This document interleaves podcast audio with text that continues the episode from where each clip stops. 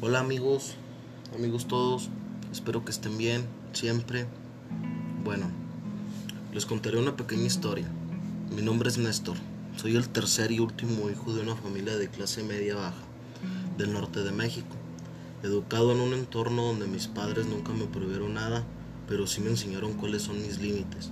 Siempre voy a estar agradecido por eso. Mi madre llegó a trabajar, pero siempre fue ama de casa dedicada al cuidado de sus hijos.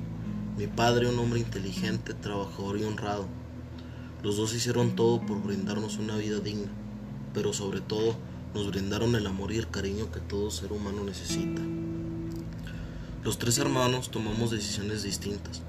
Yo tomé la decisión de irme por el camino de la rectitud y del estudio, con vicios, pero ciertamente con más virtudes. Mis hermanos también hicieron con sus vidas lo que ellos quisieron, también tuvieron aciertos y errores, vicios y virtudes.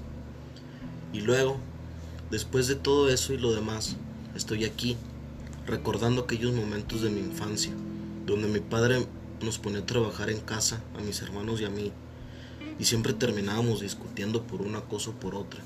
Y en nuestros momentos de mayor enojo, cuando llegábamos a decirnos que nos odiábamos mutuamente, mi papá nos decía que disfrutáramos esos momentos de enojo y discusión, porque un día iban a dejar de suceder y los íbamos a terminar añorando y recordando con gran nostalgia. Al saber que los momentos y el tiempo han pasado y nunca regresarán, me doy cuenta que mi padre, la persona más sabia que yo conozco, tenía razón. El tiempo pasó, mi hermano mayor se fue a vivir otro estado, mi hermano de en medio se casó y se fue de la casa. A mí me han pasado los años desde entonces. Tengo 25 años y estoy aquí recordando esos momentos desde la nostalgia que invade profundamente mi alma, descubriendo que aún por los malos momentos que me han ocurrido en la vida, siempre, por los buenos momentos que han sucedido, volvería a vivir esta vida, sin dudarlo.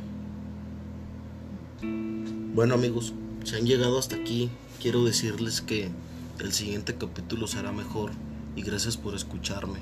Adiós.